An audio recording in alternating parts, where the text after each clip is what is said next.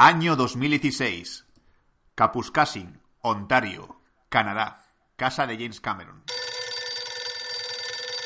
Dígamelón. Si eres tú, Arnold, no pienso decir que Terminator Genesis es buena porque no lo es, ¿vale? Señor Cameron, le llamo de 20th Century Fox. Llevamos 10 años sin saber nada de usted. El cine comercial le necesita. Ya no me dedico a eso. Bueno, en realidad sí, pero con menos frecuencia. Déjeme en paz. Además, estoy muy ocupado. ¿Haciendo qué? ¿Secuelas de Avatar? Pues sí.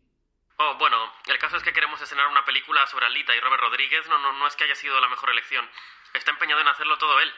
Que si dirigir, editar, componer la música. Ay, ese mexicano es todo un pillo. Sabemos que es amigo suyo y mm, está desatado. Necesitamos su profesionalidad. Está bien, pero lo haré con una condición. Quiero que la protagonista esté hecha con CGI. Eh, está de broma, ¿no? Soy James Cameron, nunca bromeo. Menos en mentiras arriesgadas. Ha llegado el momento. La ciudad está bajo asedio. Solo un equipo será capaz de defenderla una vez más. Ellos son... Batseñales. Eh, espera, espera, espera. ¿Batseñales? ¿Qué clase de nombre para un equipo es ese? Si se llamaran Batman Incorporated o los Vengadores de los Grandes Lagos, todavía. Y encima nunca hablan de Batman. ¿Pero qué coño es esto? Vale, vale, vale, ya lo digo. Batseñales, el podcast favorito de Batman.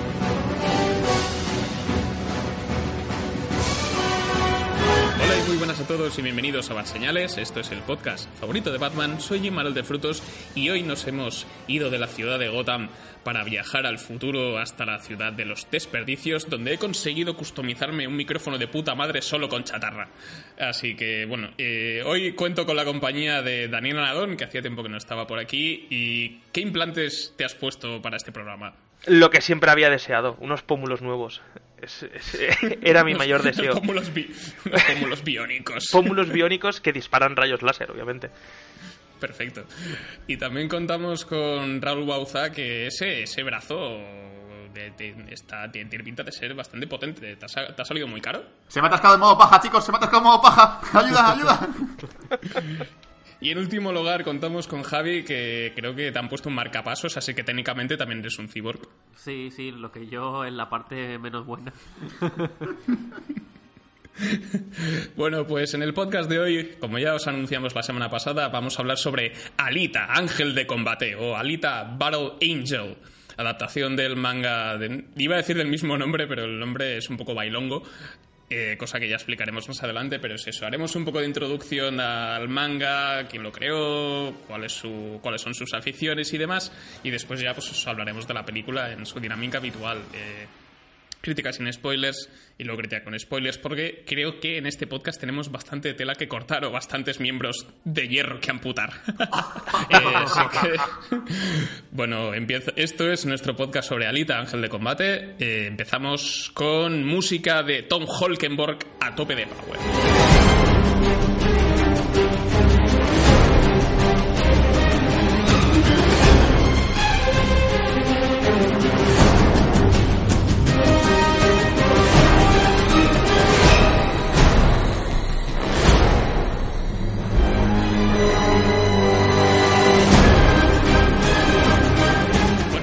Nuestro podcast sobre Alita Ángel de Combate, como ya os he mencionado. Eh, primero de todo, estaba hablando fuera de micro con Dani, que la pudo ver bastante antes que nosotros en el preestreno. Y por lo visto, ¿te ha gustado tanto que has empezado a leer el manga de Yukito Kishiro? Sí, sí, la vi. No sé por qué se estrenó 10 días antes, la verdad. No. Suele ser un par de días antes los preestrenos, pero no lo pudimos dejar pasar. Era en sala IMAX y todo. 3D, y dije, tengo que verlo. Tengo que verlo. Y no decepciona, no decepciona. Yo la vi ya y ya me quería hacer eh, el, el gañote que se está haciendo Sula ahora. pero, pero me quedo con ganas de un segundo, incluso tercer visionado. ¿eh? El manga me está gustando también, Imanol, pero es algo que me tendrás que explicar tú en profundidad porque no, no, no llevo, solo llevo los tres primeros. Que es algo muy parecido a lo que pasó con, con Evangelion y demás, que los primeros tres son la película. Sí, sí, sí, es. Esto es lo que quería comentar un poco ahora. El, el manga original, como ya he dicho, creado por Yukito Kishiro, empezó en el año 91 en Japón, en una revista que se llama Business Jump, que a quien le dices, ah, suena mucho como la Shonen Jump. Es un poco eso, pero está más enfocada a lo que es eh, los mangas Seinen, que son un poco más con contenido para adultos y tal. O sea, si ojeáis las páginas de, de Alita eh, en esta primera colección, pues ya veréis que hay cabezas cercenadas, hay bastante gore, por así decirlo, y tal. Y pues tiene bastante sentido que se enfoque dentro del Seinen. Eh, empezó en el 91, acabó en el año 95. Actualmente consta de nueve tomos eh, y muy recientemente la editorial Librea eh, los ha publicado en España otra vez. Entonces es bastante fácil de encontrar. Lo que pasa es que yo lo empecé a coleccionar tarde y he estado dándome de hostias con las tiendas para que me trajeran los putos tomos y no lo he acabado hasta la semana, hasta la semana pasada. Pero ya os puedo decir que a nivel personal me parece un manga cojonudo. No soy muy de muy de leer historias de, de este tipo, pero sí que igual se le pueden encontrar ciertos paralelismos con Ghost in the Shell por aquello de, de los androides y demás, pero creo que va por va por otros derroteros, está muy enfocado a la acción, es un manga muy espectacular y Kishiro yo creo que narra la acción como es una puta salvajada, no sé Dani si estás de acuerdo porque lo del Motorball yo lo recuerdo como un- bastante espectacular. Es mucho más salvaje el manga. eh, la verdad es que le mete mucha más caña al Motorball y yo creo que es necesario porque con la película, aunque lo entiendes, eh, es bastante complejo. Es que se saca, se saca un deporte de la manga completamente inventado con una complicidad, una complejidad bastante bastante detallada porque te explica incluso cómo tienes que coger la pelota, la pelota no deja de moverse, es como una pelota de bolos que si no metes los dedos para engancharla bien se te puede escapar en, escapar en cualquier momento, te explica un tomo entero con reglas, no puedes ir hacia atrás, es todo pelea, es todo combate, es, es espectacular, la verdad. Sí, sí, eso. Ya digo que lo del Motorball es uno de mis capítulos favoritos del manga.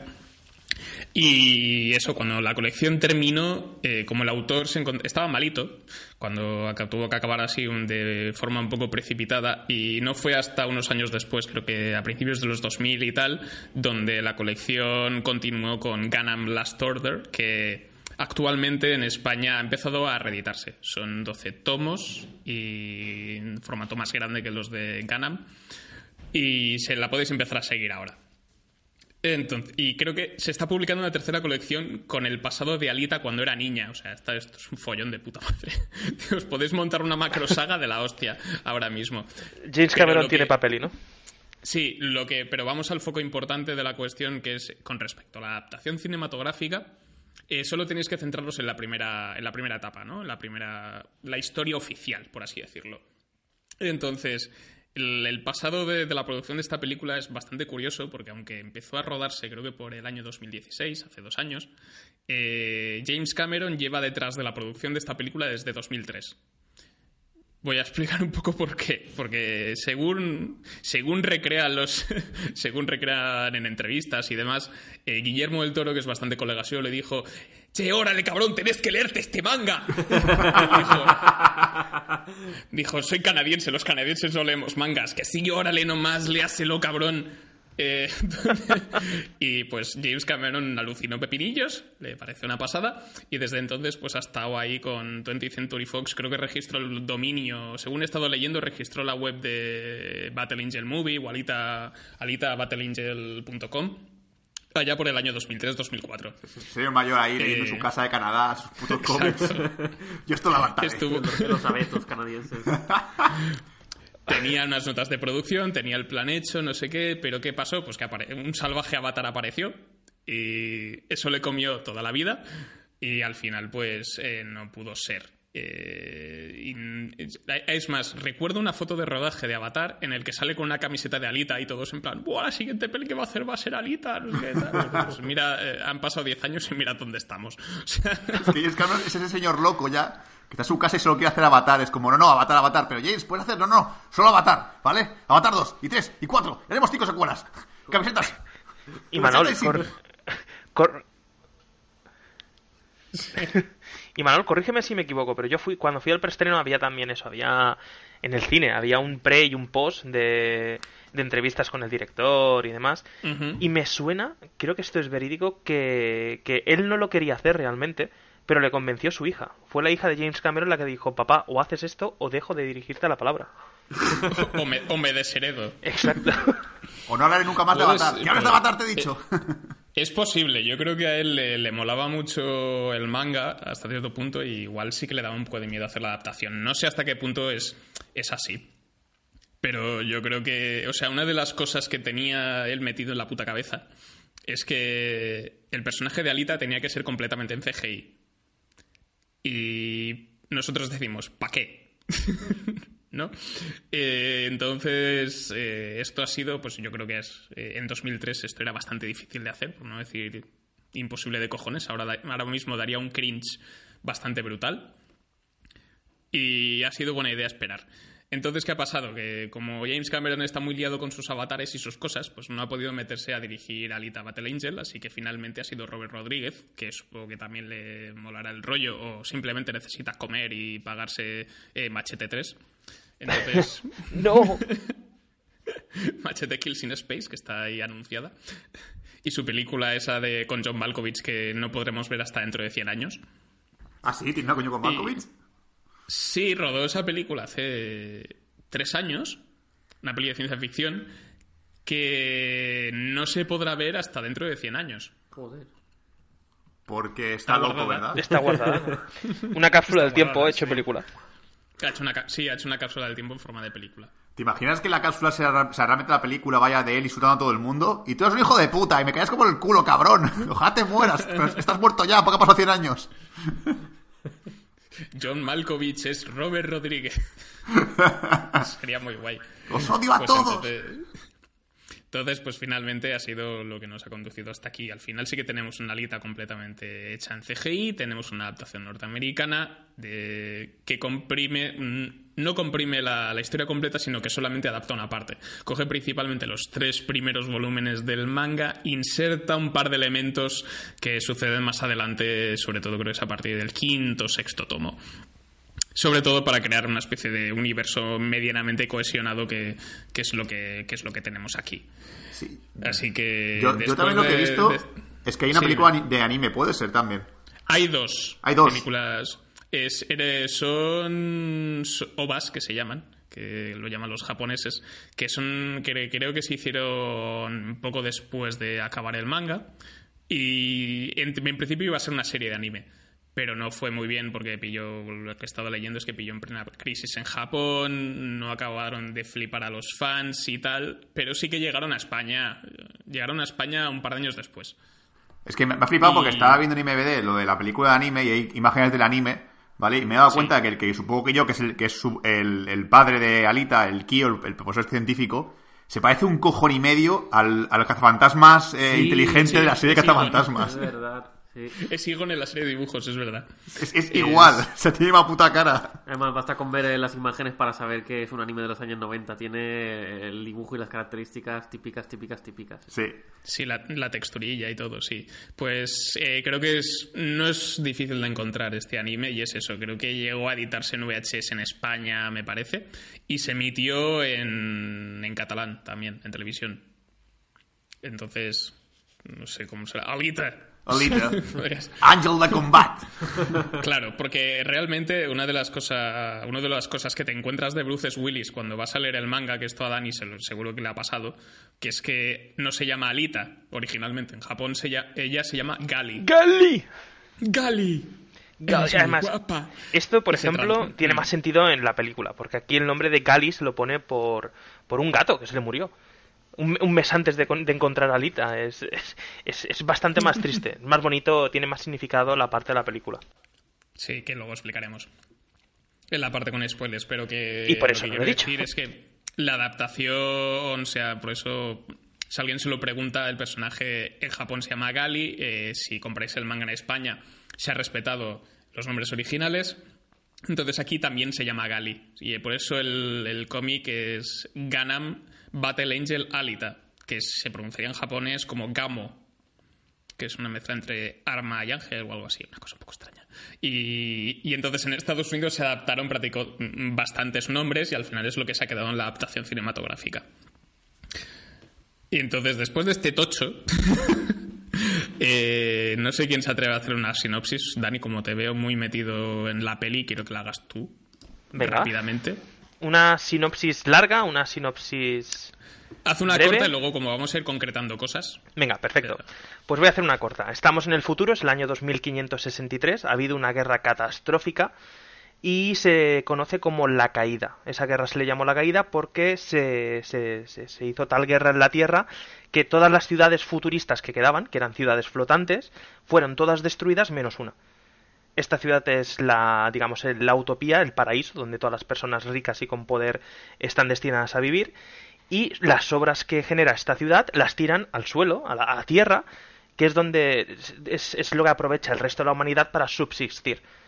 Entonces, como esta es una película tan futurita, futurista, todo el mundo está con bioimplantes, todos tienen algún que otro órgano que es eh, mecánico, los más ricos eh, tienen el cuerpo prácticamente entero de, de, de- de metal o, o- cibernético. Y la historia gira en torno a, Aido, el profesor Aido, que es una especie de médico cibernético que se dedica a reconstruir y reanimar todos los robots que se encuentra o destruidos o destartalados. Entonces se encuentra esta, esta, a nuestro personaje principal, lo reconstruye y acontecen una serie de, de sucesos que implicarán guerra. Bien, suficiente. Yo creo que, yo creo que bien. Bien, ¿no? Rápido, conciso, lo he contado todo prácticamente y sin contar Y para spoilers. toda la familia. Exacto. Muy bien. Pues después de, este, de esta sinopsis vamos a ir al meollo de- del podcast, que es que nos ha parecido la puta película. Eh, entonces... dura todavía. Todavía estoy cachando. Eh, bueno, Sul, ¿a ti qué te ha parecido la cinta? Que has estado muy callado. Venga, va, voy a estar un poquito. Voy a primero dar yo el bajón y después vosotros hacéis ese subidón con vuestra crítica. Vale. Yo antes de ver Alita tenía claras dos cosas en mi mente, ¿vale? La primera es que seguro, y Manuel le va a gustar más que yo, eso tenía claro, sí o sí, que más o menos no se ha cumplido, entre comillas, porque más o menos creo que estamos igualados a nivel de opinión. Y, y yo tenía también claro de que esta película creo que le iba a disfrutar un montón y me va a gustar, ¿vale?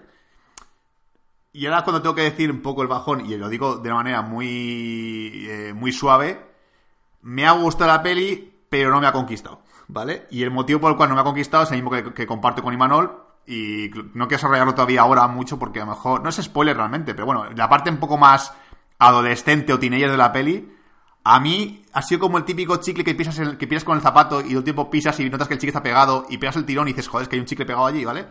O sea, disfruta del paseo, pero dices, es que este chicle no para tiempo de molestarme, joder. Entonces, es incómodo, no me jode el paseo, pero noto todo el tiempo que está ahí y digo, es que esto no me está gustando. o sea, me mola. O sea, daros de hostias porque esta parte más adolescente, más.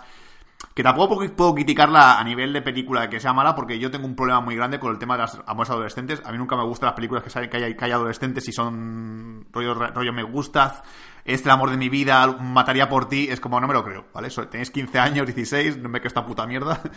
no me cuela. Entonces, a mí pues, es también muy subjetivo por mi parte que no me guste por eso. No porque la película sea de por sí un fallo gordo, gordo, gordo, de guau, esto no lo va a aguantar nadie. A mí nunca me ha gustado. Como no me gustan poco los niños en el cine, tampoco me gustan los adolescentes. Ni los adultos en el cine. Es, que yo quiero películas de plantas, ¿vale? Sin humanos. Entonces, para mí, es una película que, que me ha gustado mucho, pero eh, la voy incluso a ver otra vez, si pudiese. No en el cine, ya la vería en mi casa mm, pasado un tiempo, pero no me la compraría en Blu-ray. O sea, no es una película que yo tendría en mi colección de, ¡guau! La quiero revisar de vez en cuando. Salvo este fallo, lo demás está bien. Es una buena peli. Y ya está. No digo nada más. Ahora que Dani y Manuel suban el hype, o Javi también, y digan, ¡guau! Pues es una pasada. ¿Puedo, ¿Puedo contestar? Su- Sí, adelante. Por alusiones. Yo solo voy a decir, bueno, voy a empezar diciendo todo lo contrario, que no solo me la voy a comprar, sino que me la voy a comprar en Blu-ray caja metálica. La veré en todos mis cumpleaños y seguramente la vea también en los tuyos, Sul. por, por tocarme los cojones, ¿no? Creo que es una película que está muy bien hecha. La parte que tú dices que es ñoña, yo creo que es indispensable, porque es que lo que nos presenta la película es una evolución del personaje brutal. Porque la vemos desde que empieza con su primer cuerpo nuevo a, cómo evoluciona, a cómo va cambiando, a cómo le va cambiando su mentalidad, cómo la vida le endurece a, a fuerzas, a marchas forzosas. Es decir, es espectacular cómo empieza siendo tan tan inocente y acabas viendo en lo que se convierte. Aparte, yo fue leer el, el- estilo de, de- de combate que utiliza ella y me enganchó. Yo fue leer Panzerkunst Y dije, no sé qué es, es un movimiento negro de los 80, pero me, pero me mola un huevo. El Panzer Suena Punk. a actor porno alemán. Sí. Me moló un huevo y claro, la película en sí, yo creía que pensaba que habría fallos porque claro, el CGI, tener la protagonista que está hecha con CGI, esos pedazos ojos resalte- resaltones y tal, dije, uff, me va a costar mucho. Pero me entró muy bien. A mí no sé cómo, pero James Cameron siempre me la mete muy bien doblada y no la noto, es lo mejor. Se mete tan fácil en mi culo como en mi bolsillo este señor. Pero, a ver, un poco para contrarrestar lo que ha dicho Dani. Así pregunta, que sin, sin spoilers, sin que la gente pueda adivinar de, de qué estoy hablando. ¿A ti la parte dramática de la peli te funcionó, te afectó emocionalmente? No, no porque mi robot era, mi corazón era robótico, como el de Vale, vale. Entonces, a mí personalmente, ese eje dramático que tiene la película no me funciona. Entonces, realmente, cuando el momento en el cual se supone que tenemos que llorar todos en la sala de cine, decir, joder, esto duele un poco, yo estaba en plan de, Sí. bueno, pues vale. A ver, voy a entrar. Entra Javi en Motorball. Pongo la música de Street Fighter. Yo eh, soy consciente de que esta película tiene sus fallos. Y, y los fallos que tiene la película coincido con Sul. Eh, el amor adolescente a mí no me ha conquistado para nada. Pero todos los fallos que tiene los puedo pasar por alto fácilmente. Quiero decir, las virtudes que tiene la película para mí pisan descaradamente a, a- a los fallos. Y sí, es verdad que, que el, que el tema del amor adolescente pues es un, es un, puede ser un lastre. Pero simplemente paso de él. Quiero decir, estoy esperando que, que, que salgan las batallas y cuando vienen las batallas lo disfruto y se acabó. Ah, tú eres el que miraba el móvil en el cine. Sí, bueno, y lo desarrollaremos un poco más en la zona con spoilers. Pero mi resumen es que es una película genial. No me la voy a comprar en Blu-ray, pero me la compraría. si me la regalan, no, no la devolveré. Yo no, no me compro ninguna película en Blu-ray, pero si me comprara películas me la compraría.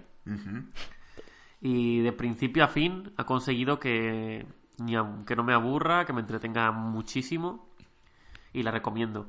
El tema del 3D o no, pues ahí ya es meterse un poco en un jardín porque en IMAX estaba bien, pero yo creo que en 2D es igual de, igualmente recomendable por menos dinero. Sí, es que supuestamente el 3D es uno de los mejores, por eso eh, cedí ante la opción de coger el 3D, porque yo nunca voy a ver las películas en 3D. Yo me parece que es el inve- el invento más tonto que, que se ha inventado este, este siglo. Porque no está bien explotado. Está bien explotado, aparte, porque se ha hecho tanta mierda que dices, no voy a pagar 8 euros por la entrada para que luego son 3D de cutre asqueroso, para ver cómo me tiran tornillos a la cara, ¿sabes? en este caso está muy bien integrado porque es verdad que Alita hace muchas cosas a nivel de acción que tiene sentido con el 3D, es decir, que tú de repente ves que Alita esquiva unos, unos brazos metálicos enormes y tú ves que Alita pasa por el medio de los, de los brazos y tú lo ves así como el 3D.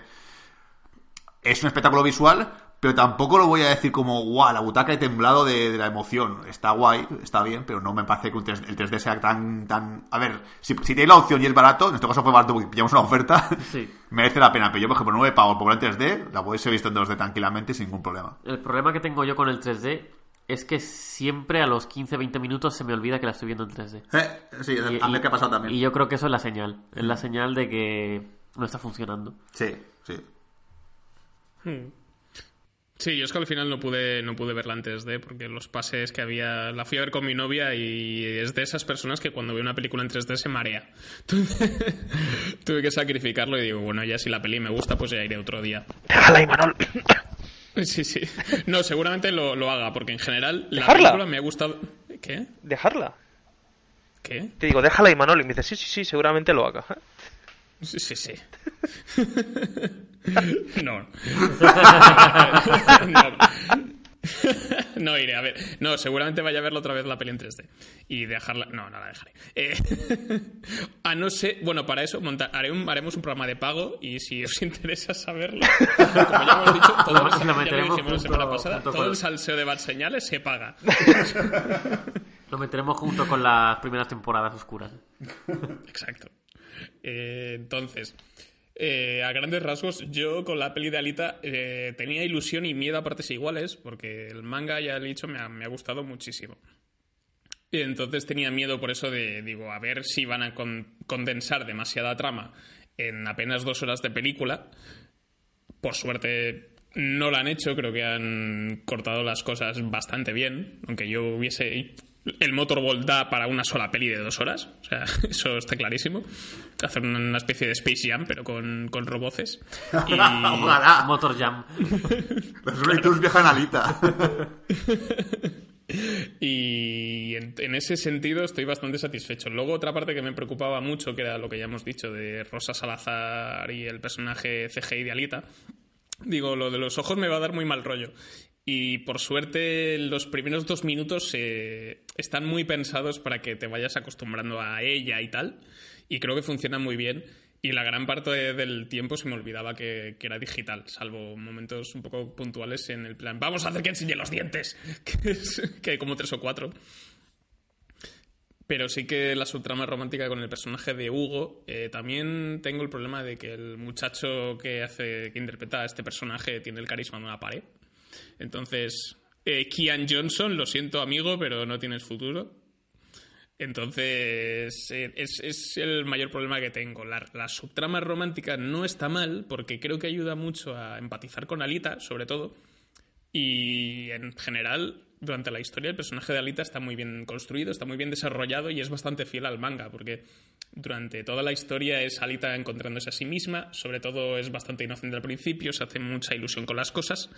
Después la putean mucho y dices, dejad a Alita en paz, por favor. O sea, y, y esto es un poco lo que, lo que me pasó en la película. Es que a mí, por El ejemplo... resto de personas... Sí, no, sí, sí, perdón. No, que el resto de personajes secundarios, por ejemplo, no me transmiten gran cosa. El del Doctor Ido, que en este caso lo interpreta Christoph Waltz, me parece que, está bien para ciertas cosas, pero luego tenemos los villanos principales, como son Jennifer Connelly haciendo de Shiren y Mahershala Ali haciendo de Vector, que no me, me, me dan igual, o sea, no, no, no, no interesan. Es, salvaría, y tiene, es curioso, a Ed Skrein, que es el que interpretaba a Ajax en la peli de Deadpool, interpretando a Zapan, que me parece que sí es un villano que tiene bastante gracia. Y mira que empieza como el típico chulo, en plan... Soy, soy lo contrario que tú, pero luego da que tiene como más gracia el personaje. Es como que está más aprovechado, es un personaje un poco más autoconsciente de, del tono de la película. Cosa curiosa, porque en el manga, de hecho, ni siquiera es un principal. Es, es alguien que mencionan y después toma más, más protagonismo. Pero digamos que Hmm. al principio no es ni siquiera un villano. Es, es, uno, es uno más. Es un, uno más que vive con ellos. Sí, sí, sí, es el, el- el- el personaje sí que está bastante cambiado. Es más, al principio de la, y al principio de la película parece que, que va a ser colega, pero lo llevan por, por otro camino, o al menos a mí eso me pareció a mí. Y otra de las cosas que sí que consiguió que me gustase bastante la película es que me recuerda a Robocop, a veces. a veces parece una película de Paul Verhoeven por esta, este futuro distópico roñoso, con gente con implantes por todas partes y, y este tratamiento eh, tiene momentos que son gores pero no, que son bastante explícitos, donde ves órganos y la integración de la carne con el metal y todo esto, y la banda sonora de Tom Holkenborg de Yankee Excel, eh, que es... Me parece que el tiene un leitmotiv que es la canción del, del Motorball, que suena tres veces en la película. Y es de, de que, de que te dé mini infartos mientras la oyes. Sí, a ver, yo estoy muy contento de que el tema de la captura de movimientos en el cine y el reconocimiento facial, etcétera, esté alcanzando ya unos niveles muy buenos. Porque sin eso yo creo que Alita no hubiera sido ni la mitad de lo que es. Eh, entre, y para mí ese es el punto fuerte de la película junto con los combates que me parecen espectaculares también. Sí, pero lo que decía, por lo ejemplo, Emanuel, es lo que estoy de acuerdo que... claro, la- eh, mejo- lo que me jode realmente de esta peli es que eh, podía decir, bueno, quito, quito la parte romántica y la película me continúa igual. Pero es que es verdad que es súper necesaria para la peli. Entonces no puedo decir, es un extra, es paja, porque realmente sí o sí es lo que motiva a Alita a, a moverse. Es decir, eh, la relación romántica... Es que realmente la película casi gira más en torno a la relación romántica que a todo lo demás de la trama de Salem, las dos ciudades, todo el tema. Realmente lo que mueve a Alita es eso. Sí. Porque ella en su principio no tiene ningún objetivo en la vida, o, o aparentemente no tiene ningún objetivo que, que perseguir, pero esta relación es la que, la que le da objetivos nuevos, la que le dice, bueno, con esto, a partir de ahora voy a moverme. Entonces me da rabia que no pueda decir, bueno, joder, pues es paja, ¿no? Es que, es que encima no puedo criticar eso porque tiene que estar en la peli sí o sí. Pero es verdad que un Sí. poquito más de carisma, o incluso haber reducido un poco más las escenas, hubiese dicho, coño, qué redondo es esto. Sí, a ver. Sí, no, otra cosa que es que perdona, que creo que es importante el- en, en esta versión, en, en la película, que en el manga no es tan importante, al menos en el arco que he leído, que es el pasado de Alita, que aquí tiene bastante importancia y al principio parece que va a ser gran parte del motor de la historia, ¿no? Como dice, hostia, si me doy palizas, recuerdo cosas. Bueno, "Joder, bueno, bueno, bueno. Matiza, matiza. Si doy palizas, no si. Bueno, No sí, si me si las da si ella. me- si si- si me peleo con alguien, me vienen los flashbacks. Señora Alita, suélteme. Calla, que estoy recordando algo. Javi, que perdona que te he cortado. Sí, no, lo que quería decir es que. hostia, se, me ha ido- se me ha olvidado ahora. Ahora de hacer romántica, Hugo, la chica. Tan importante. Dale un, no sería. puñeta- da- dale un puñetazo azul y te acordarás. Em, no, ahora, ahora recuperar el, el hilo. Ahora ya volverá. No, sí, ya está recuperado. Vale, vale, vale. Eh, no, que el carácter de Alita, sobre todo al principio, es un algo que sí que me chirría. Me chirría porque la veo como demasiado inocentona, al principio emocionándose con las cosas, y eso me, no sé, me, me parecía un poco artificial. Luego ya, al, al- al- al ritmo que la van, que la van puteando, etcétera, pues ya eh, va tomando un poco más de consistencia, pero al principio es verdad que entre los ojos esos tan grandes y, y el carácter ese que tenía, digo, web, a ver, a ver esto cómo evoluciona. Pero es que sois unos haters y hateáis por hatear ya. Piensa no, que coño. Es, necesaria. es necesario esa evolución en la película. Cuando, cuando nos la presentan, bueno, es que, y Manol, no estamos en la parte con spoilers, ¿verdad? No. Pues nada, pues me callo la boca, me callo un mes. Después ya, después ya lo digo, pero solo para cerrar un poco y dar mi opinión también, porque yo sí que la vi también en 3D y en- desde mi punto de vista sí que vale la pena. Porque las escenas de amor y tal, vale, eh, sobran un poquito algunas partes, sí, venga, os lo concedo. Pero el tema del motorball y el tema de, de las escenas de, de combate son completamente espectaculares. Yo es que las disfruté, disfruté todas. Todas. La parte final, que llega un punto en el que hay una escena larga de combate durante 10-15 minutos, yo sí que estaba agarrado a la silla, yo sí que estaba diciendo, coño, ¿cómo lo estoy disfrutando? Y yo creo que sí que vale la pena. Es verdad que es un- el, el- el 3D no ha triunfado, por motivos obvios, pero no ha triunfado. Pero en este, en este sentido, en este aspecto, esta película creo que sí que vale la pena verla. Mínimo una vez. Mínimo. Que creo que me falta verla en 2D para poder comparar y decir, vale, sí, se veía mejor en 3D. Sí, a ver, yo realmente no, no creo que haya mucha diferencia, la verdad. ¿eh? En las escenas un poco de profundidad en las batallas, pero yo me parece que verla en 2D hubiera sido una experiencia casi casi mm, igual. Sí, sí, sí, sí, sí, la peli no cambia, ¿eh? si la ves en 3D, eso está claro. la trama no, cabrón. ¿Te imaginas que, el- que el- que las- el- el- la peli que ponen en 3D es otra y Alita muere a los 10 minutos o algo así? Y tú Y la también- Cameron hablando de Avatar 2. Para criticar una cosa Imanol que no lo había hecho en la vida, pero se la voy a criticar ahora. Yo tengo en un pedestal a, a Christoph Waltz y aunque es verdad que Sí. al principio el personaje tiene mucho más peso en, en la primera parte de la película y después la va perdiendo poco a poco, a mí me encanta este actor y creo que hace un papel muy bueno y creo que hace mejor papel él en la película que incluso el del manga. El, el papel de de- del doctor Dyson Aido en, en la película creo que es bastante espectacular y bastante superior a la interpretación de, de- de- del manga, al papel que tiene en el manga. Mm, Sí, es que lo han cambiado bastante en cuanto al manga, porque le han dado un pasado.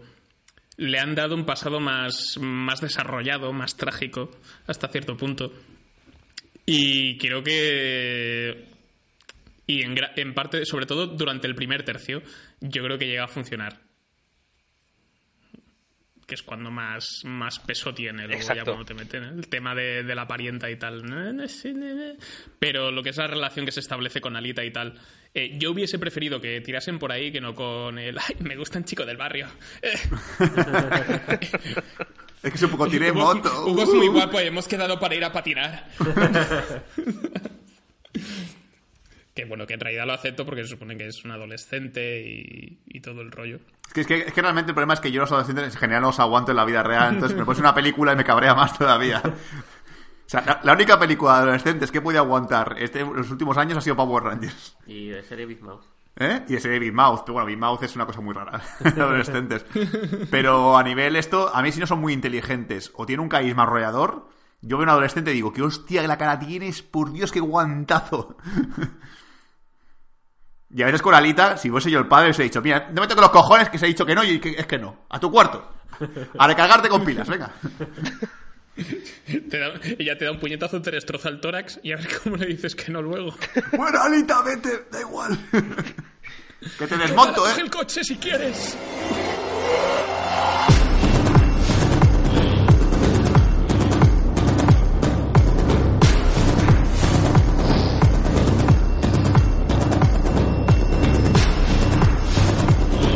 Bueno, acabo de salir del cine, de ver Alita, Ángel de Combate, y la verdad es que iba con, con un hype, con unas expectativas bastante altas, ya que noticias que había leído y mucha gente que había que la había visto antes que yo me había dicho que es una muy buena película, que han flipado eh, viendo esa película en el cine y todo, no sé qué.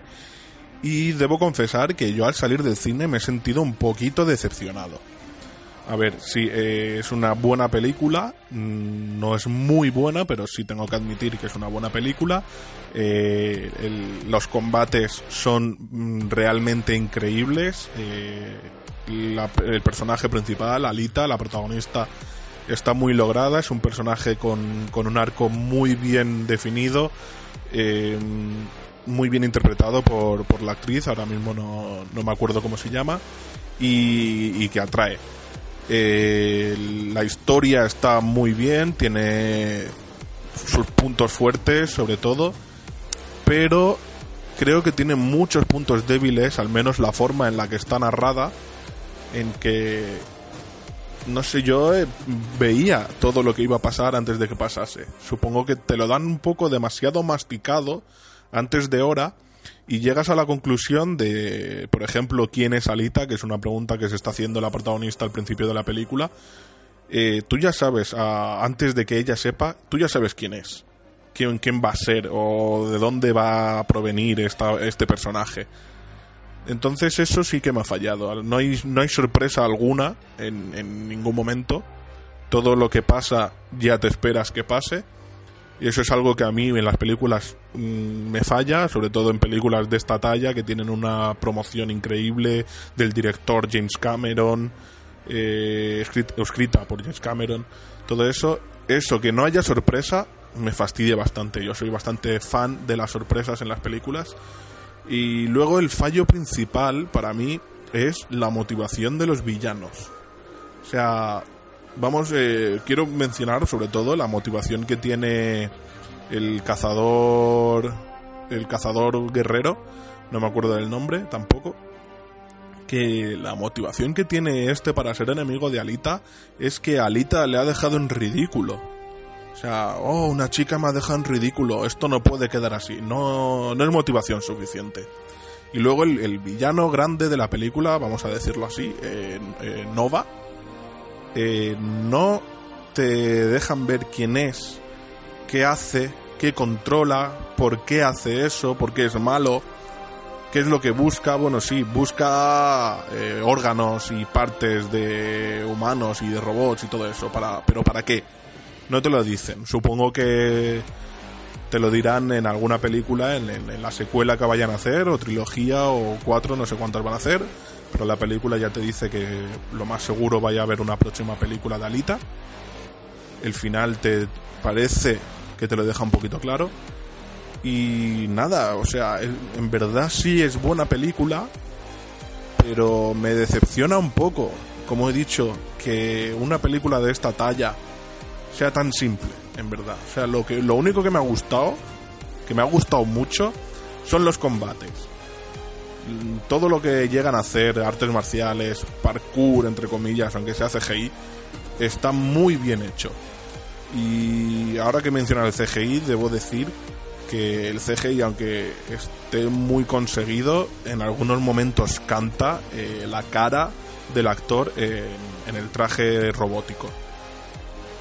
En pocas palabras, una buena película que se queda ahí, en buena película, no es un peliculón, no es un me explota la cabeza, no es nada de pensar.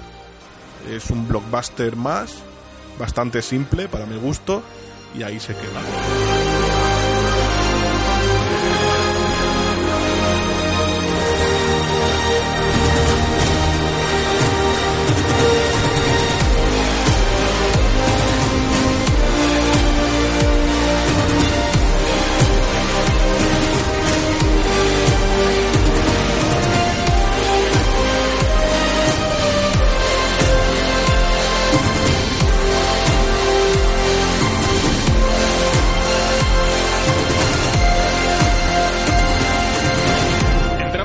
En spoilers de Alita Ángel de Combate o Alita Battle Angel. Creo que en Latinoamérica la han titulado como Alita Ángel de Batalla, cual tampoco es mal tra- traducción bastante literal, no hay ningún problema con esto. Eh, así que, bueno, antes de nada, me gustaría, no os he preguntado, eh, tal como acaba la película y demás, eh, ¿os apetecería ver una secuela? ¿Veríais una, se- ¿Os comeríais una trilogía de Alita? Me como seis. Si hace falta, me como seis. Te, te digo una cosa, después del, del palo que le he dado a la película criticándola y tal, yo una segunda parte iría a verla porque el elemento que me molesta de la peli ya no estaría en la segunda parte. Así que la segunda para mí va a ser eh, la hostia, ser como, Dios, esto es lo que yo quería. Sí, yo la estoy esperando también. Yo aceptaría un par de películas más, sí. El- porque el problema es que a nivel de box office ha pasado un poco lo que yo me imaginaba, que es que va a ir bien en taquilla, pero no lo va a petar. Entonces, eh, está número uno en Estados Unidos, pero es eh, del día del estreno es el peor número uno desde hace 15 años. Entonces, eh, todavía no se ha estrenado, bueno, no se ha estrenado en China ahora cuando estamos grabando martes 19 de febrero. Eh, creo que se estrena el día 22, este viernes, eh, en China y en Japón. A ver qué tal responde. Yo creo que depende. Esto es, es un- la típica película que depende mucho del mercado asiático. Pero habrá que ver que, cómo lo reciben los, los chinoses, aunque tiene pinta de que esto les mola. Ento- pero bueno, vamos. Corregime una cosita. Es que te- creo que en el, en el en el- esto lo escucho yo en otro podcast, no es, no es que yo lo sepa, ¿vale? Tengo entendido que en el manga hay un momento en el cual se para mucho con el tema del motorball, ¿correcto? Ocupa dos tomos, el Motorball. Entonces, realmente, ¿queréis, querríais trilogía? Yo creo que una segunda parte más acaba, que cierren el tema del, del villano. Por mí ya de puta madre, se puede en una segunda, una segunda parte acabar la trama entera. Es que lo del villano en el manga son tres tomos y algo, ¿eh? Te ocupa toda la... Y no se puede acabar rápido. No, No, que, no. que hagan, que hagan. No, porque es que es un follón de puta madre lo que pasa con el Nova este. Vale, vale. Es que claro, yo pensaba que si no peta en taquilla una segunda parte que cierre el arco ya de la Alita, pues yo encantado la vida, pero ya trilogía lo veo más complicado. O sea, se, se podría cerrar. Lo que pasa es que en el manga, aparte del Nova, eh, aparece otro personaje que es su. Aparece su hijo, aparece un. una- un grupo de rebeldes capitaneado por una especie de cibor gigantesco barra centauro que quiere hacer un golpe de estado a Salem y no sé qué. O sea, es, es un follón. Te metes en un jardín, tío. Hay un montón de personajes. Eh, entonces se puede hacer, pero te pierdes unas cuantas cosas y hay un giro al final que es bastante sexy, que eso sí que se podría mantener. Pero, pero bueno.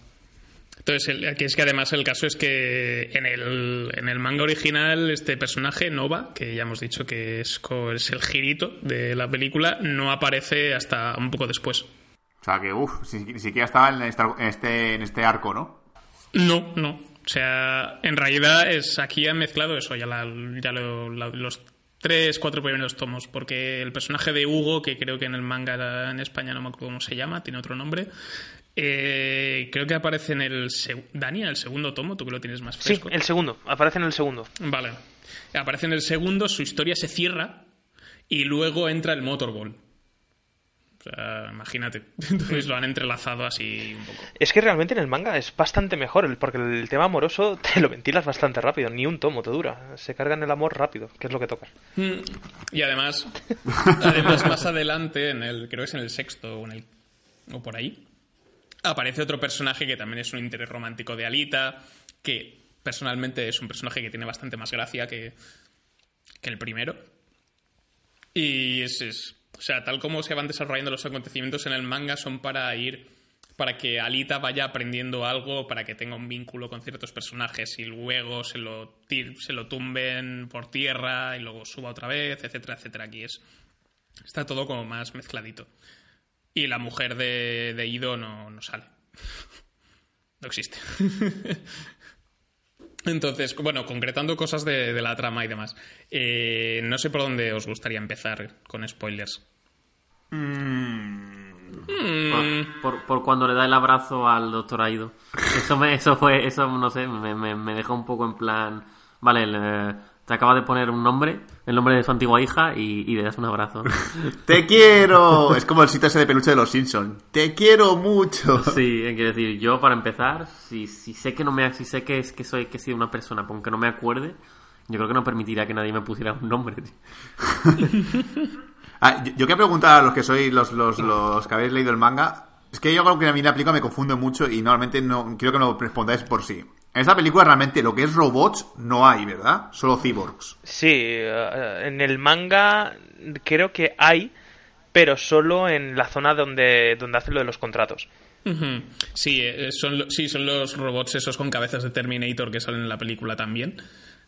Que me sorprende que sean tan parecidos al manga. Vale, entonces, Y- sí, sí- sí o sí, la- todos que son que tienen partes robóticas han sido humanos antes o tienen mente humana. Exacto, tienen por lo menos un órgano humano. Entonces, salvo, creo que en el manga sí que pasa, más adelante pasa al revés, que hay androides. O sea, Vale. gente con aspecto humano que en realidad son eh, máquinas y tal. De hecho, Imanol, Pero aquí no sale, ¿sí? si no me equivoco, eh, solo es necesario el cerebro. En los mangas. En los mangas te dicen que te pueden reventar el, cuer- el cuerpo entero, que mientras que el cerebro esté intacto, Claro. mm, no hace falta ningún órgano más. En teoría, sí, en teoría creo que es eso. Porque Alita también, todo su. Se supone que su cerebro es humano, pero prácticamente el resto de su cuerpo es. es Biónico. cibernético. Y bueno, la- Y- la escena, la- una de las escenas iniciales, cuando el doctor, el doctor Aido encuentra a Alita y, y se ven a los, se ve a los dos de perfil, el doctor Aido agarrando la cabeza de Alita, eso puede ser que sea una viñeta del manga porque tiene toda la pintaza. Sí, sí, sí que lo es, sí que lo es. El principio del manga es exactamente igual a, a cómo se lo Sí. encuentra. Se lo encuentra igual, exactamente la misma, de la misma forma. Sí, es muy parecido. Y bueno, es que y ya os digo, visualmente hay cosas muy parecidas. Por ejemplo, hay uno de los personajes que aparece de refilón, que lo interpreta Jay Courtney en la película, que se me dieron arcadas cuando lo vi. Puto Jay Courtney. que interpreta, no me acuerdo cómo se llama este personaje. Sí, porque yo, yo la película no lo vi, en no lo el, en el Motorball es un cameillo. Es Yas- Yasugan. eh, que es, eh, es- se supone que en el manga es como el, el corredor más top de, de todo el Motorball. Que aquí también se- te lo presentan igual, pero en el manga tiene bastante desarrollo, se relaciona mucho con Alita y tal. Y aquí, pues eso, ves sus bra- los brazos que tiene, los antebrazos que son como que giran muy rápido y destrozan al enemigo y tal. Eso es, está visualmente está clavado del manga. Y aquí lo tenemos así muy, muy de refilón. Sí, yo quiero saber de Jay Courtney de, de qué productor es hijo para que tú me metan en películas y estás en un Es que tiene que ser un enchufe porque ya. A lo mejor, eh, a lo mejor es que eh, es simpático, da siempre los buenos días. Es- llega puntual al rodaje. Eh, ¿Sabes? Si le dices ponte ahí, se pone ahí. Igual es que es un tío súper profesional y no da problemas. Y es como, hostia, prefiero contratar a Jay Courtney que a eh, Johnny Depp. ¿sabes? Se le paga menos. Aunque irónicamente cogen a Edward Norton, que también el tío también tiene tela para hacer de, de Sí, Nova. pero lo de Edward Norton, hasta la última escena de la película no te das cuenta, o al menos fue en mi caso, ¿eh? A mí me sonaba Yo todo el tiempo. Cuando lo veía con su azul yo dije, me suena. la, la verruga. Yo reconocí la verruga. Qué cabrón. es verdad. Sí. Pero por ejemplo, Pues no, yo no.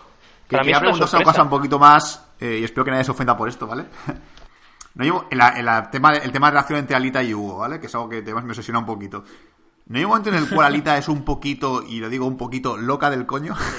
Sí, sí, sí. Sí, pero a ver, es que es lo que te digo, es que tú en la película lo que estás viendo es desde que nace, desde el famoso abrazo que odia tanto Javi, se ve que no le tiene amor cuando era niño, desde el famoso abrazo, abrazo desde el principio, que es como un bebé recién nacido, que le da las gracias a, Ido por, por darle vida de nuevo, ves cómo va evolucionando y cómo se va haciendo mayor poco a poco. Es decir, la primera vez que ve a, a, Hugo, se enamora profundamente, está, es, es- está encoñada, está encoña- es, es una niña de 12 años encoñada. Como lo estábamos nosotros, Sul, con 12 años también. Por lo Sí, mismo. sí, si no digo que, que esté mal hecho, lo que digo es que, es que no me gusta, porque no me, no me Claro. recuerda. Porque te da, pero imagínate lo bien hecho que Pero- está, que te da Grinch. Porque Es- te- te- eso es te que está bien hecho. Te da vergüenza ajena porque dices, ay, no, yo también era así. Sí, sí. Exacto. So- Sobre todo apasionado, porque ya sabes que la, la moda adolescente se caracteriza por ser muy apasionado, es decir, muy, guau, daría la vida por ti, pero acabo de conocer hace dos días, pero es que es mi amor de mi vida. ¿Y tú por qué? ¿Por qué es el amor de mi vida, coño? Sí. Y aquí Sí, lo ves. Es verdad que es. Lo ves muy bien representado porque a mí la escena que más me parece loca del coño Alita es el momento de toma mi corazón, véndelo si quieres, da igual, no pasa nada. Eh, eh, eh, rájate un momento, que llevamos un beso. Es un corazón muy bueno que ya no se fabrica.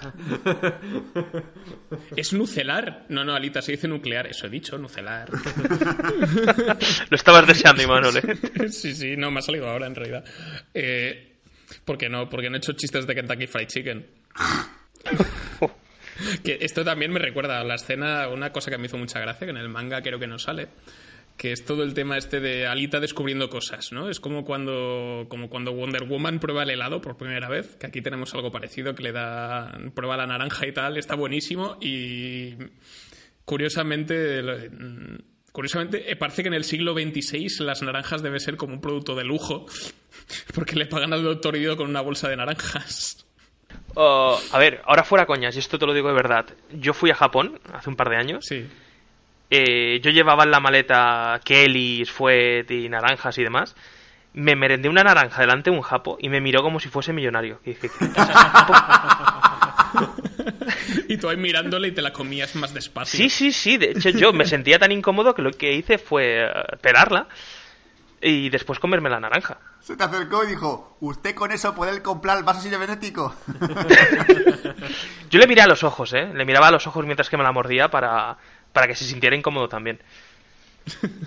Pero no funcionó. No, no funcionó, tío. Yo creo que quería un gajo o algo, pero no sé, me dio, me dio corte. Puede ser, puede ser. Luego también, y luego al final acaba probando el chocolate y se vuelve loco. Y yo pensaba, hostia, como pruebe la chocolatina con naranja, le, le- le- Le peta, le peta algo. A ¿Se ver, puede combinar? ah, me, faltaba, me faltaba una escena en plan, Buah, esto es lo mejor que he probado nunca. Buah, Alita, ¿por qué no has probado la pizza? ¿le puedo poner pizza con piña? ¿En serio? Sería brutal. A ver, una cosilla que yo quería mencionar desde hace un ratito. Ah, Alita. La voz esta que le ponen tan, tan, tan, tan de niña y femenina, ¿qué os parece? Lo digo porque yo tengo un problema. Al principio me gustaba mucho, pero a medida que va avanzando la película, que siga teniendo esa voz tan ridícula cuando la ves destrozar bichos de 30 metros, dices, no me pega mucho aquí. Bueno, yo creo que es parte del contraste del personaje, ¿no? Sí, sí, el contraste es muy bueno, pero te digo, al principio la ves, lo ves bien, porque te dices, coño, qué pequeña, qué agradable, qué mona. Pero después, que yo qué sé, que un retaco de metro veinte te esté destrozando robots y te diga, ¡Hola, cama batada! Me. Me hace, me hace crunch el cerebro. Vais a morir aquí abajo. ¡Os voy a arrancar el corazón! Es que ¿Lo viste en versión original? No, no, no, No. yo, yo la vi en- directamente doblada. Sí, no, pero digo Manuel, Sí, yo sí, a lo mejor el... No, no, yo también la vi doblada. Ah, vale, No había nada. pase en... Para ver si hay contraste o no, por si está muy mal doblado o lo que fuese. Bueno, a ver, yo creo que está bien. Yo creo que el doblaje es muy, muy correcto. El doblaje español normalmente estoy contento. Pero, no sé, es, es el tono de voz. El tono de voz igual no era el, el adecuado para ese personaje. Es que es eso, es los ojos, el tono de voz. Entiendo que le tengáis algo de tirria que sea tan infantil o que tenga tanto, tanto rollo de, de amor y tal. Lo comprendo, pero es que yo lo que espero es que todo sea una jugada para que la segunda sea motorball y hostias y, nos, y se nos caiga el pene al suelo. Espero. Y de repente se le ponga voz de señora. Es que a segunda Exacto. parte yo espero eso, y a segunda parte espero, bueno, me habéis matado el amor de mi vida, voy a entrar a saco a- aquí con armas con todo. Ay, me, gustaría ver a Alita con un, con un arma en una mano y una naranja en la otra, comiéndose mientras está disparando. con piel y todo. Ahora es más dura, ahora se las come con piel. Eh, eh, acabo de flipar porque estaba viendo IM- IMBD y no me di cuenta en ningún momento que el que hacía de Grewinska es eh, nuestro querido The Watchmen, ahí no sé el nombre ahora. Jackie el, Jackie el Haley. Sí. Halley, Halley. Bueno, es que, es que creo la cara no se parece en nada. Rorschach. No. Rorschach. Rosa, coño, sería el Entonces- nombre, joder, puto Rosa. Entonces, como tiene, como tiene una cara, él tiene una voz muy característica eh, en versión original y en el doblaje se pierde, entonces es, es imposible que reconozcas que es él. Lo que sí que es verdad, hay un cam- bueno, no sé si es un cameo, pero me hizo mucha gracia ver a Casper Van Dien, que para que no le suene, es el protagonista de Starship Troopers, haciendo de, de, de Cyborg Yonki en la película. En el flashback de donde sale todo lo del pasado de la hija del doctor Ido, de cómo murió y toda la pesca, el señor que se cuela dentro es ese tío. Y dije, ¿es él? ¿No está muerto? Hostia, eh, hay que decir esto, eh, la, la muerte de la Nija es un poco extraña, ¿no? sé, me fue muy raro, ¿no? Fue como, busco drogas, señor Kazaki, ¡Mano tu hija! ¡Ah! sí. Hostia, y, y nos da la impresión de que el doctor, el doctor Ido con, con esa guadaña motorizada eh, es un poco torpe. O sea, da, da la impresión de que no la ha usado en su vida. No tiene puta idea de usarla, ¿eh? es, que con lo, es que con lo que tiene que pesar esa mierda, tío. Sí, es que dices, soy el mejor cazador, no sé. O sea, a parecer son algunos de los mejores cazadores que hay, pero luego ves al tío que el tipo se, se, se engancha a la pared, se engancha en una silla, se engancha en un charco. Sí, es que yo creo que han intentado hacerla demasiado fiel al manga, entonces, claro, tienes una pedazo de, guaya, de guadaña de la hostia. Hazla más pequeña, tío. bueno, a ver, lo primero de todo es decir que es un martillo, no una guadaña. Eso. Ah, ya, Es martillo, bueno, es- guadaña. es- ah, vale, sí, es Sí, que sí, parece una sí. guadaña. Y lo Es un segundo, pico. decir que en el manga no es que sea el puto amo, es que se los carga a todos a traición. Se esconde en una esquina y el, y el martillo va a reacción. Es decir, es que no. No es que sea bueno, es que, coño, te pillan a ti en una esquina con un martillo a 200 kilómetros por hora y no hace falta que seas bueno, ¿eh? Te mata igualmente. Claro, por eso le jode cuando Alita le, le descubre y le, y le fastidia el chiringuito. Dice, joder, es la única táctica que tengo, esconderme y golpear. Sí, es que es eso, es que eh, para eso dar un francotirador o algo tendría más gracia. Lo, lo que me Ah, gustó del manga... Ataque frontal, mi único punto débil. lo que, lo que me gustó del manga es que eh, eh, se define como sádico. Él en el manga, en el primero o segundo tomo, dice que, que Alit, no quiere que Alita se meta en este mundo, pero que él lo que realmente disfruta, lo que se la pone morcillona, es, es, es la adrenalina que le da el matar gente. Eso sí, después lo repara al resto, pero a algunos los mata. Que, que- que a mí me pasa ya por, por inercia que cuando veo a Cristo haciendo un pepa- papel, siempre pienso que, que tiene algo oculto y es malo, ¿sabes? Sí, a mí también. A mí también me pasa lo mismo, tío. sí. Es que, claro, se se puede contar esto de la hija y digo, uy, esa historia está, está incompleta. Falta que dije, yo la maté porque era mala hija, como tú, Alita. Yo también te mataré a ti. Sí, a mí lo que me. Lo único que me da pena realmente de, de no haberla visto en versión original es que Christoph Waltz en los trailers que se ven. Me gusta, me gusta mucho cómo pronuncia Alita, que le queda súper alemán y súper nazi, parece, parece Hitler. ¡Alita! ¡Irlaki Lage Bataga! ¡Alita! ¡Alita! ¡Ya, feita, picota! Exacto. ¡Panzerkunst! Pero bueno, sea, me, me- me- me ha flipado ver a Masamada Ali. Yo, yo es que el trailer de la película lo vi hace tiempo y ya ni me acordaba, pero Masamada Ali, verlo aquí de repente, en plan villano y tal, después de haberlo visto en Green Book, es como muy raro para mí, ¿eh? Así como, coño, Es ¿qué está verdad, aquí? es verdad, no lo había situado también. Sí, sí, sí, el tío de Green Book. Que ese tío, la voz en inglés también mola mucho. Es una pena haberlo visto en versión original porque también tiene una voz muy guay. Sí, tiene muy buena voz. O sea, Alita a lo mejor es la versión original y no he visto ninguno en versión original. Pero bueno, que, esta es la acción que más os ha gustado de la peli. Venga, va. Joder. Eh, Es que todo el clímax final es una puta salvajada. Yo, desde que sale, bueno, desde que empieza el motorball, Alita, Sí. hasta, hasta que llega a la iglesia, para mí esas, esos 10-15 minutos son... Estaba, la entrada ya estaba pagada solo con eso. Sí, no, lo, lo que creo que sí que me. La pelea que me pareció más emocionante. eh, creo que es el combate que el primer combate que tiene con. No, el segundo. Que tiene con el personaje. de- con Grewinska. Cuando se meten ahí, que le dice, ven a mi mundo. Se meten ahí bajo tierra. Entonces, ¿qué dices? Que es, dice, aquí es donde nací, no sé qué. Pues aquí es donde vas a morir. Y yo, sí. Pártale la cara. Es, es- es muy de videojuego, la puerta oculta debajo del bar, ¿eh? A ver, a mí Es me es parece Final Boss total. ¿Qué decías, Final no? Boss total. No, que es Final Boss total. Sí, sí, ¿no? sí. Y además Que está- además eh, viene un combate en un bar, que es el típico combate en un videojuego en el que vas eh, Sí. matando a, a CPUs, luego viene el villano y dice, ven conmigo, rompe el suelo y este es un nuevo mundo. Sí. Faltaba el típico círculo de fuego cuando bajaban abajo, que se formaba solo. Falta- faltan paredes invisibles para que no puedas salir. Exacto. Pero a mí el combate que más me gustó precisamente fue la pelea en el bar, porque me mola mucho. Lo que más, la verdad es que la película, que no lo he dicho la, la parte sin spoilers, pero lo que más me gusta de la película es Alita. Es decir, el personaje de ella es una puta pasada porque me parece muy guay. Si quitamos la parte un poco más teenager, que es lo que me molesta, pero la parte de chulería que tiene ella me, me flipa, ¿sabes? Me encanta un montón ese rollo de. Oye, estás en el motorball, todos quieren matarte. Ah, sí. Ah, pues que me maten. Venga. Entonces, a mí la escena del bar en la que hace el discurso épico, ella va con la chulería de, mira, es que no, no vais a ni a tocarme un dedo. Y empieza a vacilar a todo Cristo y dices, joder, hija de puta, venga, métete, métete a dos tías. Escena top. Escena muy guay y realmente esa chulería que tiene ella, que aquí es realmente cuando ves un personaje femenino fuerte y guay como el de Alita, dices, sí, sí, venga, va, vacila más gente, venga, vacila, ese. Sí, ya digo, y en el- la pelea con Grewinska también cuando eh, parece que le va que le va a reventar y al final y luego después descubres que la ha partido por la mitad y que solo le queda solo le queda el torso superior y un brazo y piensa y es, es muy clavado al manga, pero a mí se me había olvidado lo que pasaba y es como, bueno, ahora qué, ¿sabes? Es- es- es Y funciona funciona súper bien. Lo que pasa momento, que no, no me queda claro porque eso ocurre cuando le, le lanza le lanza los destripadores todos a la vez en espiral y ella se supone que los está esquivando y de repente aparece como que está partida en por, por, por tres trozos. ¿En qué momento le, le, Pues le- cuando- le raja? Pues cuando, pues cuando no lo ves. Claro, claro, es que no sé. me- se supone que los está esquivando todos, ¿cómo le van, cómo le van a dar? Es como la típica escena de, de anime cuando hay dos samuráis golpeándose entre ellos, hace el... Claro, sí. y de es- repente se parten dos. es- es- eso sí, porque se supone que han chocado y ha pasado, pero aquí no sé, no. Hombre, en el manga explican que es que cada vez van cogiendo más velocidad y que llegan a moverse hasta match 3 o match 2. ¿Vale? Es decir, es que da, da a entender que el ojo humano no lo sigue.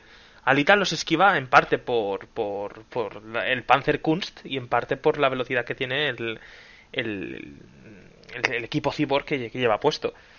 Pero mola mucho más en el manga la, la- la pelea esa. En el manga ni la toca. Cuando va con el equipo Mm. Berserk es que ni la toca. Ese es el dato que me faltaba para que esa escena en los cortes me funcionasen.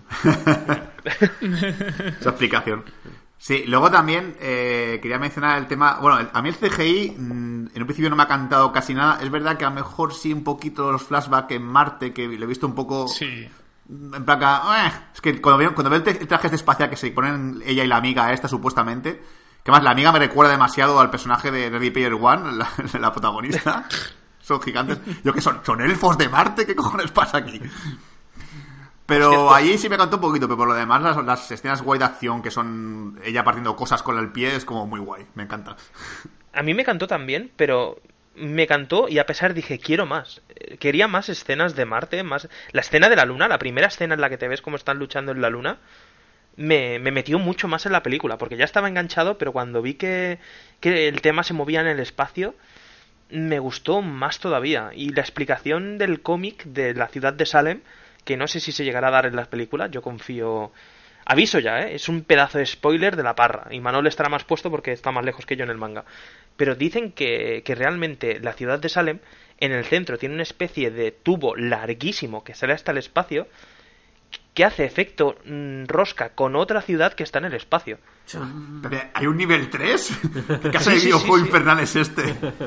Sí, sí, sí, por eso te digo que me gustaría mucho. La se, en re- se llama Melas. Ah, mira. no me lo he inventado. Cabrón. Pero sí, no sé, me, me enganchó mucho el tema de que le pudiesen dar tanta chicha en el espacio, porque me- me- el rollo ciber, eh, del cyborg y tal está guay. Pero es que si ya te vas al espacio, además, es que yo creo que tiene más encanto la peli. que es mejor que un cyborg, un cyborg astronauta. Exacto. Y si metes dragones espaciales cyborg, ya, vamos. Voy a buscar a James Cameron y le, le tiro la cartera directamente en la cara. Digo, ¡toma! Pero Avatar 2, Avatar 2 nada. No, yo Asúmelo ya, que- Azul. Avatar 2 la verán tus nietos. Sí, lo, lo que he mencionado antes de- del tema de la escena dramática, la escena en la cual muere Hugo, es lo que os digo. Yo, por ejemplo, en el cine, hay, hay gente que me ha dicho que sí que, sí, que sí que se emocionó. Es decir, sí, nuestro compañero supuesta, nuestro compañero Isma, el gilipollas de Isma, dice que esa escena le pareció súper emotiva y que le llegó al corazón. A mí personalmente me parece una escena como muy... Pues vale. Sí, yo estaba en plan, vale, que, que pase, que, que acabe esta escena y vayamos a lo gordo. Sí, sí, o sea, venga, que yo, se muera ya. yo- creo que, yo creo que la escena con otro actor eh, sería muy buena. porque, la- el, porque el planteamiento está bien eh, y la base a nivel dramático funciona. Lo que pasa es que, claro, vienes de una relación de ellos dos en el que él te importa tres cojones. Y yo creo que eso es el problema. Incluso la escena en la cual Hugo se redime porque va al, al amigo este a tocarle los huevos, porque luego que estás a tocarle los huevos. No, no, deja de hacer eso, yo lo he dejado ya. Vale, pues déjame en paz, tío, que yo siga, joder. o sea, ¿quieres tocarme los Sí. cojones en los negocios? Esa Es como, escena. cuando un, es, como cuando un amigo tuyo se vuelve vegano y quiere que todos sean veganos. Sí, eh, la, ¿No? la- la escena que digo, Dani, es cuando eh, eh, él está. Que realmente No, es no, cuando no, empieza no. ya la persecución. Que está el amigo No, si te- robando todo cyborg y él viene a tocar los huevos, en plan. Claro. ¡Déjalo ya! Sí, Sí, no, Sul, si te va a convencer, pero es que te iba a dar la razón ahora. Es que te iba a decir que, que esta escena sobraba un montón, es lo que decís. Es, es en plan, yo ya no quiero hacer más esto. Vale, bien, adiós, vete. No, no, no, pero vosotros tampoco. ¿Qué? ¿Qué? Que, que- que- que no viváis más de esto. ¿Y yo de qué vivo? No lo sé, pero de esto no. ¿Qué te lo digo yo? Eso, ¿Qué me eso me rayó un huevo. De, cultiva- de cultivar naranjas. tío. Es que es el- Yo es que yo que creo que el problema aquí en esta escena es que está mal planteada. Y yo hubiese hecho que cuando está ahí el colega haciendo sus mierdas, o sea, que está en, en otra encrucijada con sus colegas eh, destripando a un robot, de- le da como pena el robot y lo deja y lo deja irse. Sí, por ejemplo, exacto. Y le dicen, oye, ¿qué haces, idiota? No, no, que esto está mal, es que no os dais cuenta, no sé qué. ¿Y de qué vamos a comer? Y se pelean y lo que sea, y viene el otro señor y se lía. Sí, que diga el amigo que no te la puedes follar, que es un cyborg, que no tiene Que vagina. no, tiene chichi, que no tiene chichi. Su cuerpo es nanotecnológico y puede cambiar de forma. Sé que se podrá, ¿vale? cierto- Se pueden hacer mamadas. Lo he visto. Por cierto, súper fan de la escena en la que Zapan parte por la mitad al amigo, ¿eh? Sí. Ah, sí, sí. Esa escena, me levanté y todo y dije, lo ha partido. No, no, es que no, no me la esperaba tan gore, porque claro, son todo cyborg, son todo croma, todo CGI, y los cuatro humanos que hay utilizan a uno para partirlo por la mitad y flipen colores. Es la típica escena que no te esperas, pero sale y dices, ah, qué ilusión. qué bonito. Sí, porque la peli es muy suave a nivel de gore y de sangre. Y aquí realmente cuando dices, ah, coño, pues sí un poquito de. un poquito de sangrecita, ¿sabes? Yo creo sí, que es- es sí, en realidad lo único gore que es. Porque la peli es PG-13, casi todo el gore que sale es de sangre de cyborg. Es azul. Ah, bueno, vale. Es azul, mola. no pasa nada, es azul. corre a monetizar a vídeo. Me, me hace mucha gracia. Es que realmente hay un momento que también tienes un eje dramático en la peli. A mí me hace mucha gracia es cuando de repente veo a Hugo corriendo como un desposeso por el cubo. ¡Voy a Salem! ¡Voy a Sí, Salem, es- sí o sí! Otro momento que me falló es en plan, le dan un cuerpo y ahora, y venga, me voy para Salem de, por el tubito este, venga. A toda por culo ya. Ah, podría Bueno. haber hecho esto desde el principio. Es que ya te ponen un poco en, en antecedentes, porque cuando habla con Alita y se la lleva a su lugar romántico y miran el tubo y tal, él se lo dice, dice, si yo tuviese tu cuerpo, intentaría escalar eso. Él, ya lo dice antes de tener un cuerpo robótico. Y ahí te dice, te llevo brazos, si- te llevo a la pata coja si quieres. Que algo que no hemos mencionado, que yo creo que es necesario, es decir que los más pobres no tienen partes mecánicas, porque en teoría cuando te pones partes mecánicas manti- tienen mantenimiento de por vida. Y es más caro mantener una parte metálica que obviamente algo que es, que es humano de base. Por eso hay bastante gente que no tiene todo el cuerpo completo o no tiene todas las partes de, de cyborg. De primeras porque faltan piezas y de segundas porque es caro. Sí, es que, es que realmente es lo típico de los videojuegos. O sea, si tienes eh, recursos, puedes cambiarte partes del cuerpo, puedes mejorar. O sea, me- por ejemplo, me flipaba un montón que, que los cazarrecompensas tuviesen como pantallitas por la, por la ciudad que puedes elegir en plan, perseguir, eh, que- pillado, no pillado, te compensa. Yo, pero esto es como un videojuego, la misión, ¿misión secundaria esto o qué? Vaya, a este, a este no lo buscan, no podemos detenerlo. Pues bueno, pues no lo hacemos. Sí, a mí una cosa que, que me moló bastante es el cómo consiguen mantener con vida a Hugo con la cabeza decapitada ahí con el girito este. Que me recordó mucho a Wolfenstein. ah, sí, sí, correcto, exactamente. Me hizo, me hizo mucha gracia porque es, es, es un momento de esos inesperadamente gores. O sea, visualmente, porque claro, no deja de ser una cabeza cortada que se alimenta de, una, de, de- de unos tubos bombeando sangre, ¿no? Entonces, me pareció bastante... eh, hay, hay algo parecido en el manga, pero aún así sí me, me sorprendió de todas maneras. No, no sé qué deciros. Ah, eh, también para sacar un poquito el tema. El tema del padre, ¿no? O sea, eh, se llama Ico, ¿no? ¿Y me has dicho? ¿Cómo era? Ido- Ido. Ido. Ido es un, es padre muy protector con Alita por el tema de que le cuida a su hija y tal. Y hay un punto en el que él es muy protector de no te voy a poner un traje nuevo, no me da la gana y tal, ¿vale? Pero después de lo que pasa en la batalla en el bar, como que se vuelve como muy permisivo todo. Es como Motorball, lo que te dé la gana, lo que tú quieras. Sí, es que Me hago piercing, lo que te salga los cojones, Alita. Lo que, lo que te venga bien. es un contraste un poco heavy. Sí. Yo creo que es un poco porque es como, bueno, es que no voy a detenerla. Es que si no me mata. le diga lo que le diga no me va a hacer caso. A ver, típico padre que se que haber seguido Yo, yo esto es, es, es de lo que os he dicho al principio, que hay partes del manga que me han gustado más que la película y viceversa, y partes de la película que me han gustado más que el manga. Aquí, por ejemplo, creo que está mejor eh, detallado el manga, porque en el manga Alita no recuerda realmente nada cuando lucha, simplemente que cuando lucha su cuerpo responde y, y digamos que recuerda el, estilo de lucha y tal, pero no tiene flashbacks ni, ni, ni recuerda nada realmente. Entonces lo que dice realmente el doctor es no es que no la vaya a parar, es que realmente quién soy yo para pararla. Aquí no, aquí realmente la película es un no, es que quiero que seas mi, mi niñita perfecta porque tuvo una hija que se murió y tal. En el manga no está la hija y al no estar la hija pues no tiene no tiene esta relación, esta necesidad de protegerla como si fuese su propia hija, sino que en el manga di- directamente la protege mucho al principio porque la ve débil, pero es que en el manga tarda cero coma en darle el cuerpo el cuerpo berserk. De hecho, cuando ve que lo necesita, se lo pone corriendo. Toma, toma, toma. Mejora. Upgrade. Sí, sí, sí. Y aquí yo me imagino que se lo pone porque como ha visto que le han destrozado el cuerpo y que total ella va a hacer lo que le salga del coño, dice, pues puesto a que le den, que le den mínimo con protección. Sí, la mentalidad lo hace aposta, es decir, vaya papá, justamente me han dejado solo la cabeza y no nos queda el cuerpo. Sí. Siempre sale con la suya esta puta hija. A ver, a ver, hija, ¿qué ha pasado? Me he caído. Después el cuerpo Sí, nuevo ya. Ya, claro. Apestas alcohol. no habrás ido a salir, no habrás salido por ahí con ese Hugo, ¿no? Que, que la, la que hace de hija de en el flashback no es la misma actriz que hace de Alita, ¿no?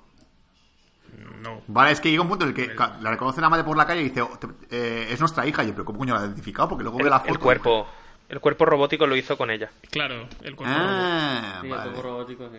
Vale, vale, es que yo estaba en plan de, pero como coño ha reconocido que, que- que tiene el blanco de los ojos, en plan, "Ah, mira, se parece un montón. El cuerpo igual. Es que realmente, como la hija no tenía, bueno, era discapacitada, no podía, iba en silla de ruedas, la idea era hacerle un cuerpo para que pudiese moverse. Y ese cuerpo era el destinado a que llevase la hija. Vale, vale, vale. Ahora me queda más claro. Pues ahora ya está, ya está la cosa más clara. Ahora lo entiendo.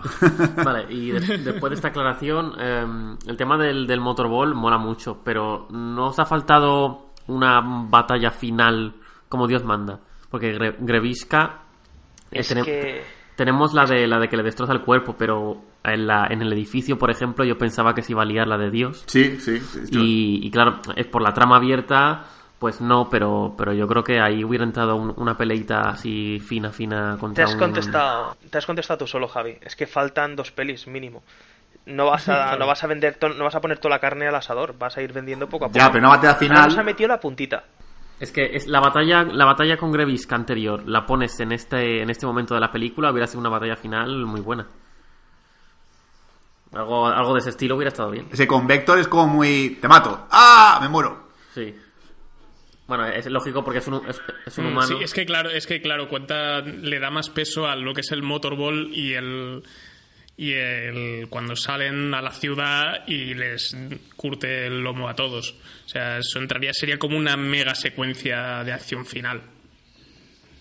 Porque luego cuando llega con el personaje de eso, cuando llega con, con Vector es como, ah, te pincho. No, un pincho, mi punto débil. Ay, mi único punto débil, cualquier arma. que soy negro, joder, no seas cabrona. Pero sí. Por mi parte nada más. Vale.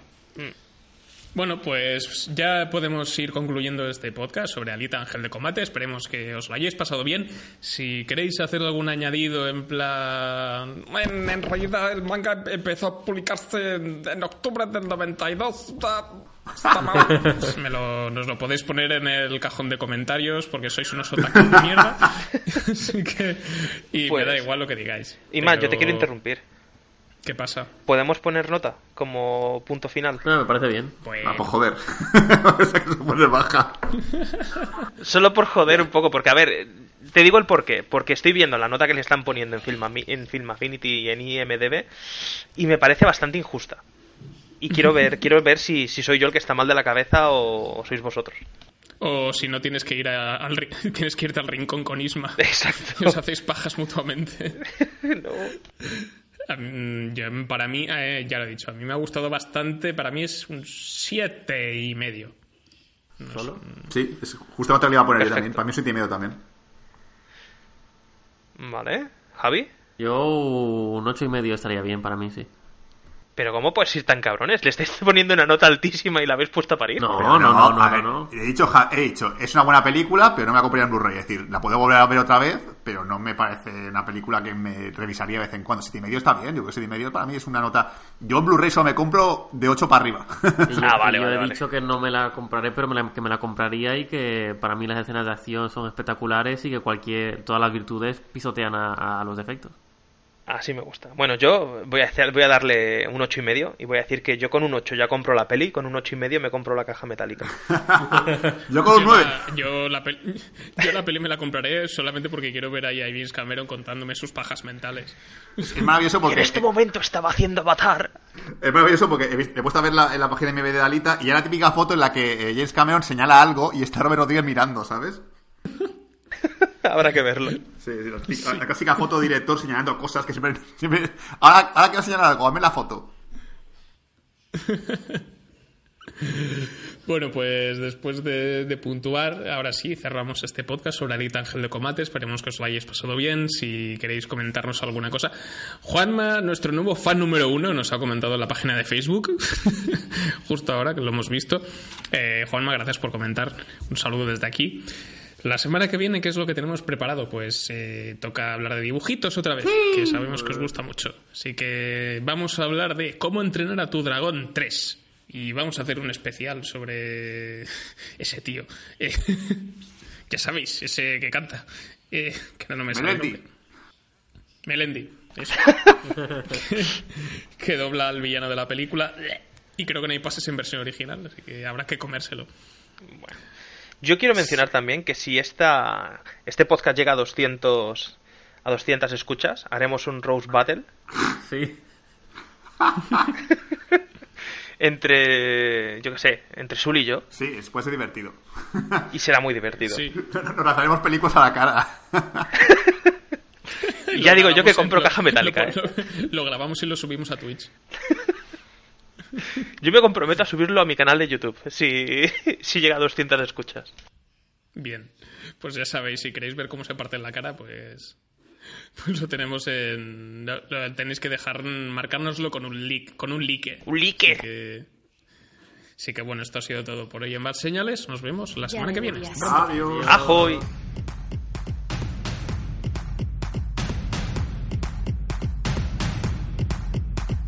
La chica de verdad nos gusta el pollo frito, la chica de verdad nos gusta el pollo frito, la chica de verdad nos gusta el pollo frito, pollo, pollo, polla. La chica de verdad nos gusta el pollo frito, la chica de verdad nos gusta el pollo frito, la chica de verdad nos gusta el pollo frito, pollo, pollo, polla. Si tú quieres complacer a una dama debes darle de tu pollo, polla.